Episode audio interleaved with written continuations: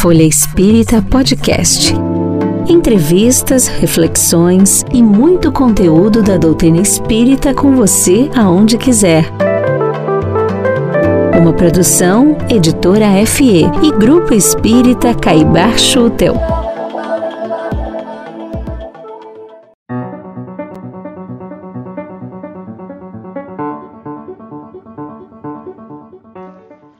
Olá, amigas e amigos. Sou Helene Gritzapes e o tema do programa de hoje é Quando a mente desagrega, as origens das psicoses nas obras de André Luiz. Esse tema dá continuidade à nossa série especial sobre saúde mental com base na Semana da Saúde Mental da Associação Médico Espírita do Brasil. A gente está intercalando com outros temas, mas está dando continuidade de trazer todo o conteúdo da semana para vocês.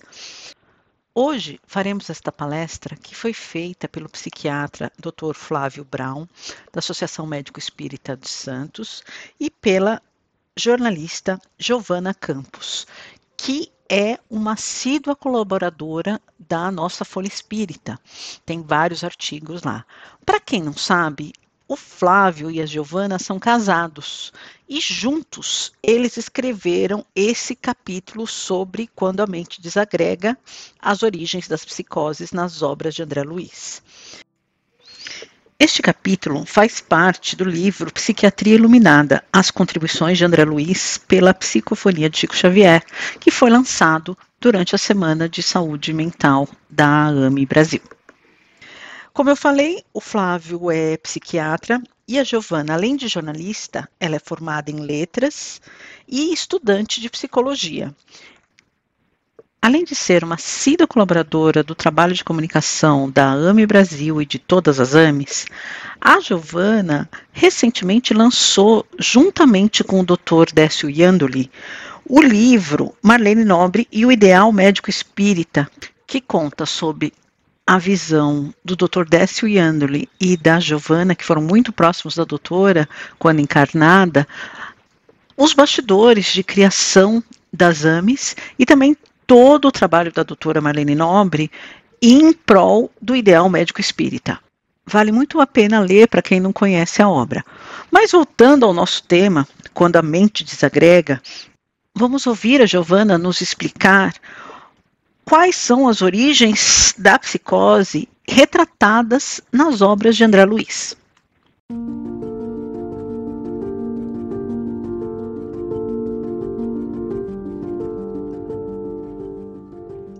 é necessário a gente ressaltar, né, quando a gente fala em psicose, a psicose em si ela não é uma doença específica, mas ela é um conjunto de sintomas, né, bem conhecido, bem estudado pela psicologia pela psiquiatria, onde se percebe uma perda uh, de contato com a realidade. Há também alguns delírios, alucinações, algumas desorganizações mentais, umas desorganizações na área do pensamento, uh, uma desorientação tanto de tempo quanto de espaço por parte das pessoas que estão vivenciando esse surto psicótico, né? Então, a gente tem num tratado de psiquiatria escrito que a psicose ela é essa alteração, uma alteração radical da personalidade, que consiste numa ruptura uma ruptura da vida psíquica. E nessa ruptura perde-se o juízo crítico, a realidade e, por vezes, até a própria consciência.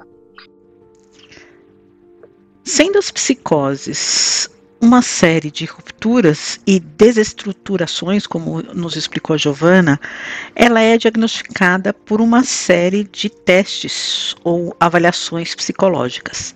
Ela nos explica aqui um pouco mais já estou trabalhando em conjunto com o Flávio, nós temos na avaliação psicológica a observação da pessoa, nós temos a entrevista, né?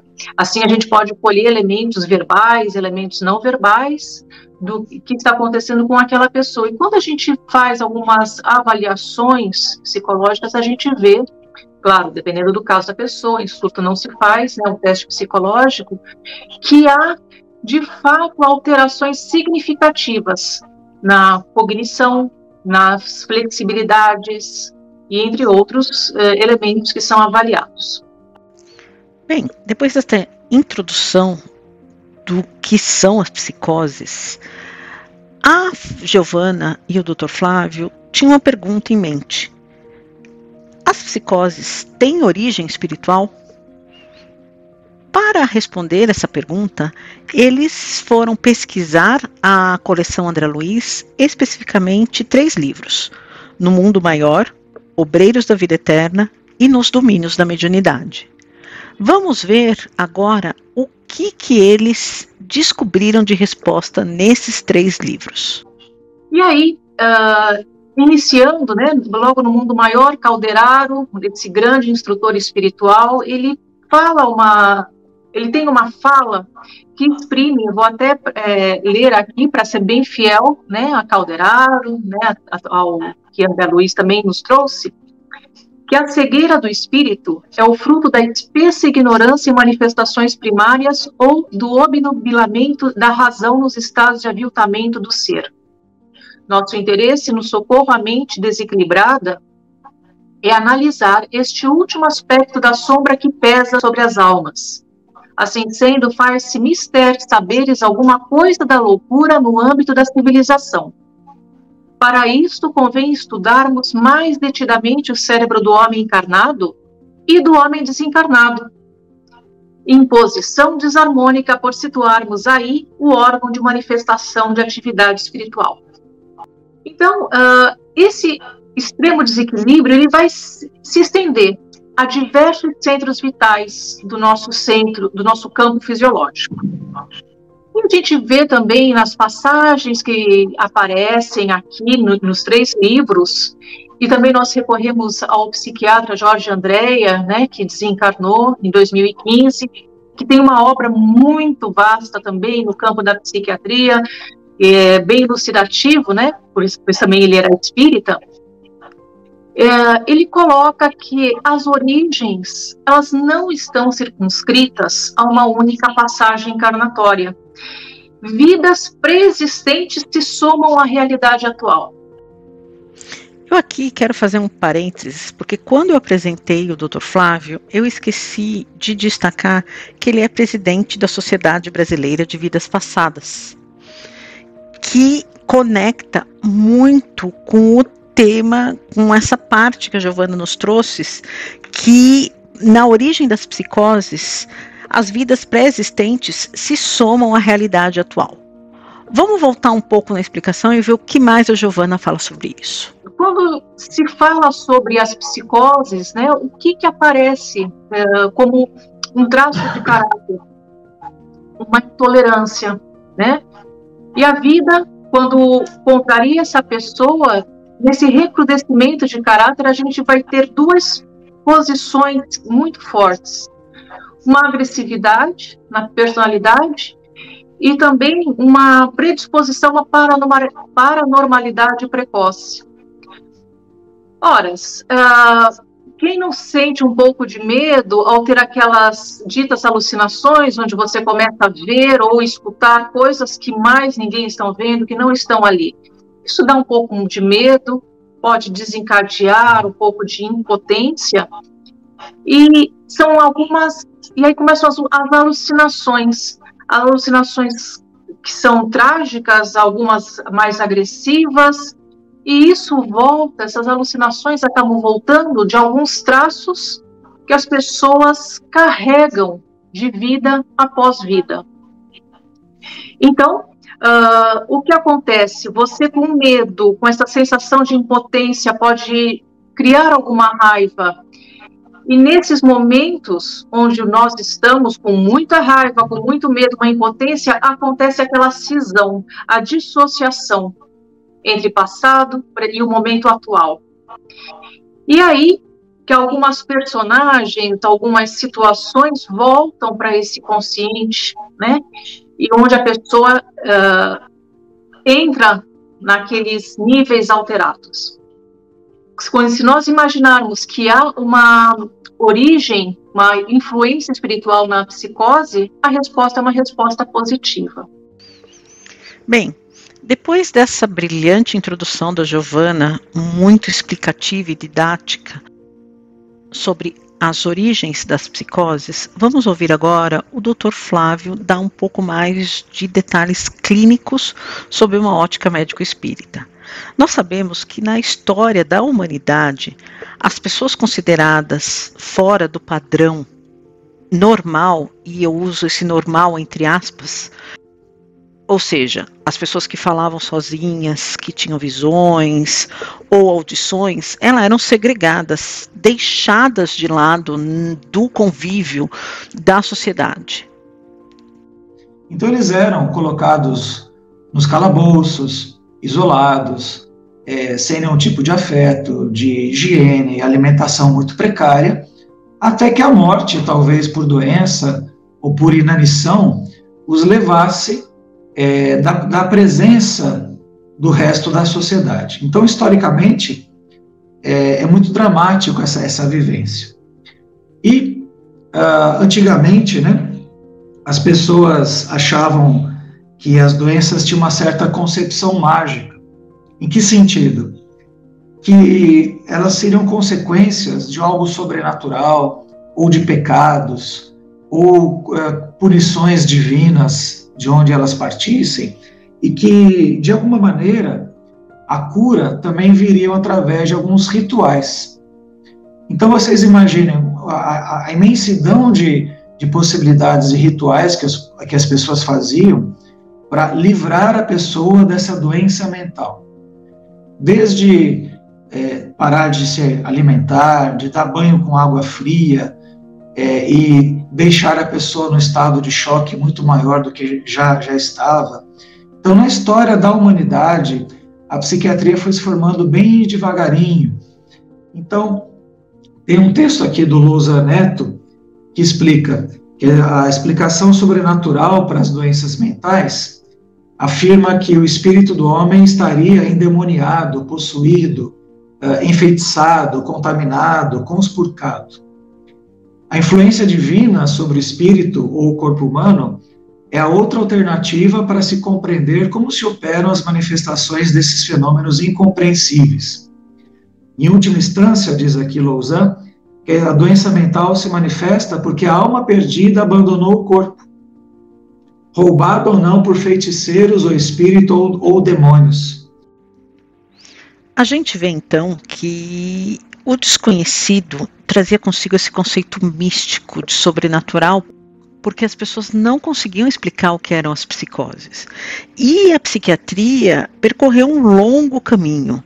Foi só no século XIX que eles conseguiram classificar, definir o que é a esquizofrenia. Vamos ouvir agora o Dr. Flávio nos explicar conceitualmente o que é a esquizofrenia. Então, o, o, o Bloyer, no final do século XIX, ele definiu que esse paciente ele teria uma, uma dissociação de personalidade, conceito que fica até o momento presente é, para a área médica da saúde mental. Ele falava de dissociação de personalidade ou mente dividida. Outros médicos vieram e tentaram é, definir e compreender o que se passava com aquele paciente. E o Kretschmer, também no final do século XIX, ele cita aqui personalidade esquizoide ou síndrome paranoide. Esses primeiros conceitos técnicos, né, que as pessoas têm uma paranoia, estava fora do seu mundo real, enfim. Então, no primeiro conceito, achava que esses jovens ditos fora do padrão normal mental, eles eram dementes. Então, vê como os conceitos vão se é, alternando ao longo do tempo, né? Então, no quadro clínico do esquizofrênico, na psicopatologia, nós vemos um negativismo muito importante, a negação da, da própria doença, um autismo, a pessoa fechada no seu próprio mundo, onde ela se isola dos outros completamente, porque ela está vivendo uma outra história só aqui dentro. Uma ambivalência afetiva, né? O dito paciente esquizofrênico, uma hora ele te ama, uma hora ele te odeia. Uh, então tem, não pode muito dar as costas para um paciente em surto, porque ele pode te ferir até fisicamente. Eu já presenciei isso várias vezes, numa agitação psicomotora intensa. É um paciente que tem uh, pouco contato afetivo, que age por impulsividade, é, tem um automatismo de comportamento, ele fica andando para lá e para cá, ele é um paciente inquieto, é um paciente que tem uma agitação intensa, ele desse, despersonaliza, né? ele esquece muitas vezes é, o, o, seu nome, onde ele mora, uh, com quem ele mora, o que ele faz, é, dados básicos assim, você pergunta e o paciente não sabe responder. Ele tem certos maneirismos e, e estereotipias, né, de ficar mexendo no próprio cabelo, cutucando a pele e se é, automutilando às vezes, né? Então, é, só para a gente citar alguns quadros clínicos desse, desse paciente.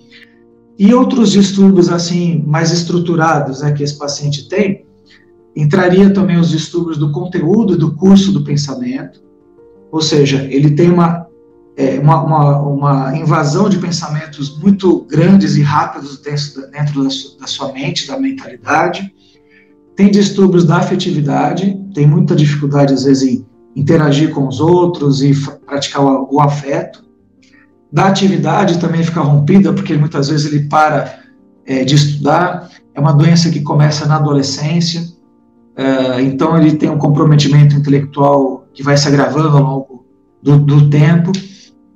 Ele tem é, interceptações do pensamento, ele não consegue completar uma, frase, portanto, não consegue ler, não consegue estudar, desenvolver o seu lado intelectual. É um pensamento muito, muito reticente. Uh, esses distúrbios também da senso-percepção, né, e do pensamento. Aí entram as alucinações auditivas, ele diz que está ouvindo vozes, diz que tem alucinações visuais, que só ele está tá vendo.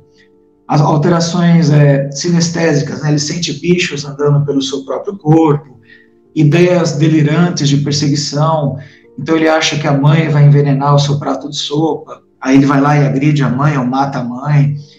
Ideias persecutórias, é, autorreferentes ou com relação a terceiros. Então, é um quadro clínico assim bem, bem grave, né? Como a gente está vendo, é uma doença que começa na adolescência, é um quadro muito complexo. E o Dr. Flávio nos explica que ele tem várias causas. Tem a causa genética, as causas neuroquímicas do sistema nervoso central. Geralmente são pessoas que têm problemas nas relações interpessoais desde a infância. Mas, como a gente está falando aqui de um público espírita e da Associação Médico Espírita, ele conta que tem também as causas reencarnatórias. Vamos entender um pouco mais e lembrando que o Dr. Flávio tem muita experiência porque ele é o presidente da Sociedade Brasileira de Terapia de Vidas Passadas. Vamos entender um pouco mais o, quais são essas causas reencarnatórias. Então, as, as vidas passadas, né? Então, essa memória que um dia fomos criados por Deus na sua, na sua bondade, na sua sabedoria, e que através das vidas sucessivas, muito provavelmente, esse paciente, para não dizer todos nós, mas especificamente no caso da, da esquizofrenia, é, teria praticado decisões graves, decisões, digamos assim, erradas, consigo mesmo e com os outros. Tá? Por exemplo, a questão do suicídio, a questão do homicídio repetido várias vidas em vidas sucessivas, uh, onde ele, esse, essa, essa pessoa, em várias vidas, teria abusado do poder, abusado da inteligência, prejudicado muito a terceiros, né? E todas essas atitudes foram lesando de alguma maneira o seu corpo perispiritual, que seria aquela camada intermediária entre o corpo espiritual propriamente dito e o corpo físico, né? E nessa que o paciente foi prejudicando a si e a terceiros, ele vai entrar naquilo que você já falou, das questões das possíveis influências espirituais no quadro da, da, das doenças mentais esquizofrênicas. Então a gente fala assim: se nós, uh, ditos pessoas normais, uh, podemos ter prejudicado terceiros em vidas passadas pela nossa ignorância, pelo momento histórico, por aquilo que a gente passou, uh, os ditos rotulados hoje como doentes mentais, eles praticaram isso à décima potência. A gente fala que se a gente pode ter matado no varejo lá atrás, eles mataram no, no atacado, prejudicaram no, no, atacado realmente, com mortes coletivas até. Uh, então, é uma visão que tenta dar uma causa a esse efeito. Então, de uma maneira assim mais bem resumida, nós podemos dizer que de, de alguma maneira todos nós podemos ter desrespeitado essas leis divinas de amor, de solidariedade, de, tolerância, de, bem, de boa convivência, e isso foi lesando o nosso corpo perispiritual pelas atitudes, o uso mau uso da inteligência, a agressividade, como você falou, né, típica desses pacientes esquizofrênicos em várias vidas sucessivas. E aí, do perispírito, pega carona nessa engenharia genética fazendo a programação reencarnatória daquela pessoa a ter determinada tendência a desenvolver aquela patologia mental grave, que em determinado ponto da existência da vida presente ele vai se dissociar. Então, nós, digamos assim, entre aspas, nós normais, nós estamos alinhados. O paciente dito esquizofrênico, ele estaria desalinhado. De uma maneira assim que a gente possa explicar o alinhado, o desalinhado. Daí vem a confusão mental, as lembranças que ele pode ter espontâneas até de vidas passadas, de tragédias que ele sofreu tragédias que ele possa ter cometido a, a terceiros, né? Como espíritas, nós sabemos que todo mundo já errou em vidas passadas. Por isso, inclusive, que estamos encarnados na Terra. Todos nós já desrespeitamos as leis divinas inúmeras vezes. Mas, como o Dr. Flávio nos explica, o esquizofrênico tem um padrão de repetição de decisões erradas consigo mesmo e com os outros, um histórico de suicídios, de homicídios repetidos, um abuso do poder, da inteligência, causando prejuízo a si mesmo e a terceiros. Mas esse padrão de desrespeito às leis divinas traz também complexos de culpa, conscientes e inconscientes Vamos entender um pouco mais sobre isso e como isso se aplica no paciente que vai desenvolver uma esquizofrenia. Então, da culpa pode, você pode ir para o arrependimento e aí vem uma redenção, vem um aprendizado, ou dessa culpa pode vir um, um remorso, uma autocorrosão onde a pessoa não se perdoa, né? E aí entra a tendência à depressão, a tendência à loucura, as, os complexos de culpa é, que o paciente pode trazer nas bordas do seu inconsciente e isso toma conta da sua existência atual. E a gente percebe que essa doença mental, ela começa, começa então mais na adolescência, aonde o espírito, então, 100% encarnado, né, ele, ele tem a sua personalidade verdadeira, né, retomada, literalmente incorporada, tem o despertar da sua sexualidade, inclusive, o despertar da possível mediunidade, inclusive, pela glândula pineal, que já foi dito aqui nas noites anteriores pelo Dr. Jorge Dyer, né? E na adolescência onde começam os primeiros deslizes, os primeiros erros de comportamento, é, e às vezes associado com drogas, e aí dá uma confusão, o paciente pode surtar, né? E aí é a fase que começa o transtorno mental, da, propriamente dito, da, da esquizofrenia, né? Então, qual seria a causa primária do transtorno mental? Então, diz aqui que a verdadeira origem se encontra na postura do indivíduo, mediante a lei divina, uh, em sua caminhada evolutiva. Temos que fazer algum diagnóstico diferencial, porque a pessoa pode surtar pelo uso de, de drogas, é, por disfunções me, metabólicas e assim por diante. Tumores, enfim. Né? E aqui voltamos à pergunta que tem sido feita em todas as apresentações dessa semana de saúde mental da Associação Médico Espírita do Brasil, AME Brasil. Pode a enfermidade mental ter um componente espiritual? O Dr. Flávio, assim como todos os que a gente ouviu, acreditam que sim. Vamos entender um pouco mais. Então, os colegas da Associação Médico Espírita de Minas Gerais, eles sempre falam isso, nossos dois colegas psiquiatras, o Roberto Lúcio, o Jaider, né, que todo, todo, toda situação psiquiátrica, depressão, ansiedade, fobia, toque, principalmente esquizofrenia, pode ter e tem um componente espiritual. Mas nem toda situação espiritual, uma mediunidade, vai necessariamente desenvolver um transtorno mental psiquiátrico. Então, é para a gente diferenciar o que seria o começo de uma coisa e o começo de outra. Na verdade, o, o dito esquizofrênico, quando perde o seu senso crítico, a gente percebe que seria um, um fator de, diferencial quando ele começa a ter mediunidade. Um paciente dito normal começa a ter mediunidade. Porque os sintomas de mediunidade são, às vezes, parecidos com mal-estar súbito, alucinação visual ou, ou auditiva, mas esses sintomas espirituais nunca fazem perder aquela pessoa o, senso, o seu senso crítico, coisa que na esquizofrenia o paciente perde o seu senso crítico e ele fica realmente é, fora da sua realidade, né? É, a gente tem que prestar atenção no que a gente pensa, no que a gente é, no que a gente faz. Então, quais seriam, digamos assim, as causas primeiras desses transtornos mentais? Quando a gente é tomado pelo egoísmo, pela vaidade, pela arrogância, pela prepotência, pela indiferença em vidas sucessivas. Então, nesse transtorno mental, o que, que a gente percebe? É, que é um, muito frequente, como você falou, a tendência à agressividade no paciente esquizofrênico, a tendência à intolerância. Então, se você tem esse impulso de brigar sempre, de agredir, para que a sua vontade seja, seja muito prevalente.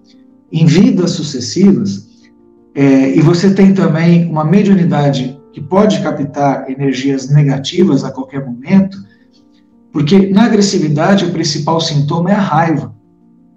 Então, na raiva, quando você vibra nesse sentimento por muito tempo, a gente fala que a gente é, é, liga né, na, na, rádio, na rádio obsessora FM é, você atrai para perto de si aquelas pessoas que você eventualmente possa ter prejudicado em várias encarnações sucessivas. É, e essas presenças espirituais podem influenciar no seu psiquismo. De que maneira? Na esquizofrenia, principalmente. Começar, além de ver e ouvir vozes, pela mediunidade precoce que o paciente possa desenvolver, é, ideias delirantes. Então, imagine vocês, um paciente com uma alucinação visual ele vê um monstro atrás da, da, da porta do quarto onde ele dorme. Então, o que, que a gente pode imaginar ou pensar? Monstros assim na natureza não existem, mas a gente sabe que uh, espíritos podem plasmar imagens até desagradáveis com relação a coisas que possam fazer feito, é, uma, um sofrimento psíquico para ele. E nessa nessa parte, nessa hora que ele está tendo uma alucinação muito intensa, a gente pensa na possibilidade do espírito estar tá plasmando uma imagem desagradável e daquele momento que ele sente medo, ele partir para cima daquela pessoa que está perto, ele criar confusão em casa para matar aquele monstro que só ele vê, só ele ouve, só ele percebe. Então, esses, esses espíritos obsessores podem, de alguma maneira, é, remeter às suas vidas passadas aqueles momentos onde tiveram atrito direto um pelo outro. Ou seja, esse, é, esses, essas lembranças das tragédias voltam à borda do consciente e a partir daí ele se dissocia, ele sai da, fora da sua realidade. O Dr. Flávio nos explica que nas obras de André Luiz temos diversos exemplos de casos de alucinação de pacientes esquizofrênicos.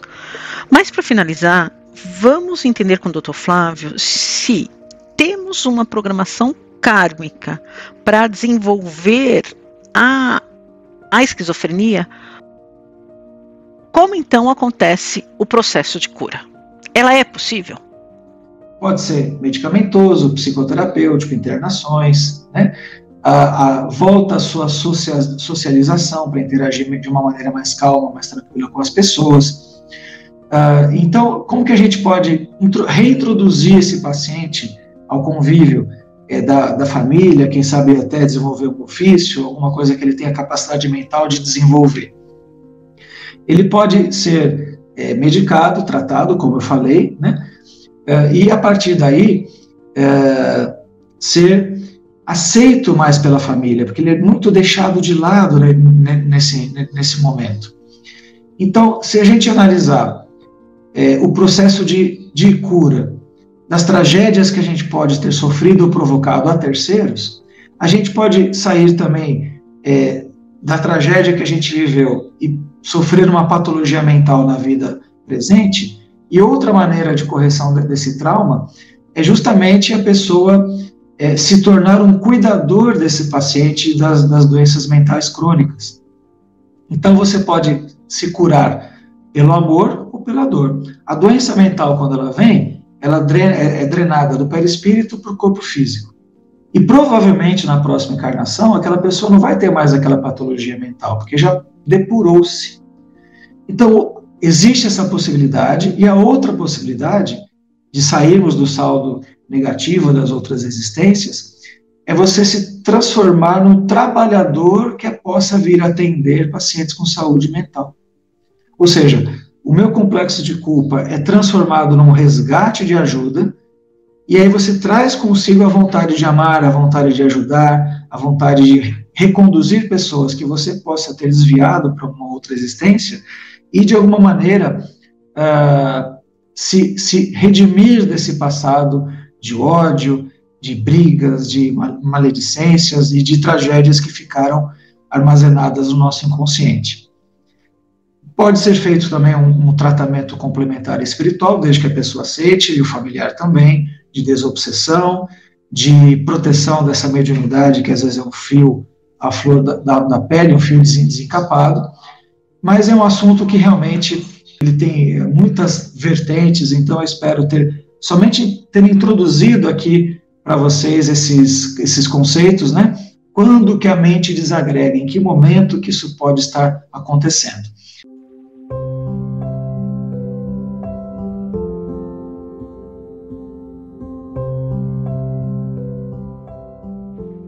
Terminamos então mais um programa conhecendo a grandeza da misericórdia divina e agradecendo a Giovana e ao Dr. Flávio por todos esses ensinamentos. Convido vocês a estarem conosco na próxima semana para mais um programa. Nos mandem comentários, sugestões, dicas de temas que vocês querem ouvir nos nossos canais, nas mídias sociais, no nosso Facebook, no nosso Instagram Fiquem com o Mestre Jesus e até a próxima semana.